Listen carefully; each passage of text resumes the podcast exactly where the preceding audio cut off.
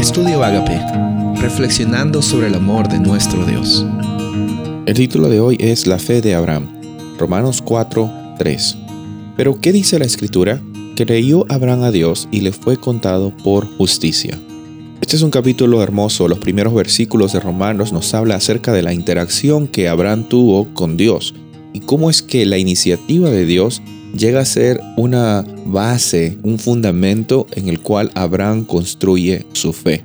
De la misma forma, tú y yo construimos o afianzamos nuestra fe no en conclusiones ciegas, no simplemente en algo que viene en nuestra cabeza y pensamos que, que tiene sentido o algo que es una, lo que llamamos una esperanza o una fe ciega. No, la fe nunca es ciega. La fe siempre está basada en una realidad en la realidad de que Dios ha provisto para nuestras necesidades y la realidad de que Dios provee para nuestras necesidades y la realidad de que Dios proveerá para nuestras necesidades. Y la mayor provisión que Dios ha hecho, en Cristo Jesús encontramos su sacrificio, nuestra libertad, nuestra salvación y la oportunidad de hoy día vivir con esperanza.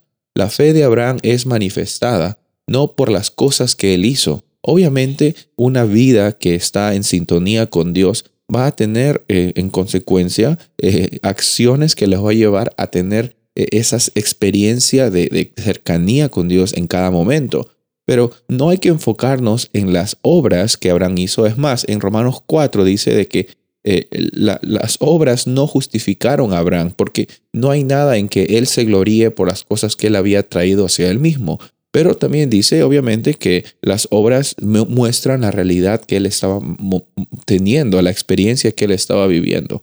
De la misma forma, tú y yo, hoy día, podemos afianzar nuestra fe, podemos tener la certeza y, el fundamento en Cristo Jesús de que hoy día eh, podemos ser llamados eh, justos, como Abraham fue llamado justo.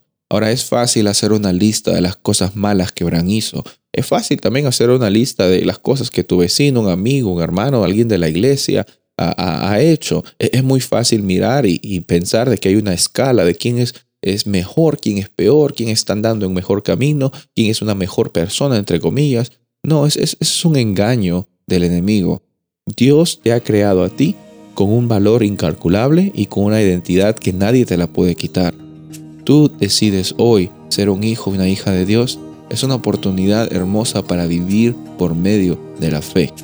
Abraham vivió por fe, no por las cosas que él hizo o no hizo, sino por la confianza que él expresó y la experiencia que él decidió vivir un momento a la vez. Y esa es nuestra realidad también, es nuestra oportunidad también de hoy día vivir esta realidad con abundancia. Soy el pastor Rubén Casabona y deseo que tengas un día bendecido.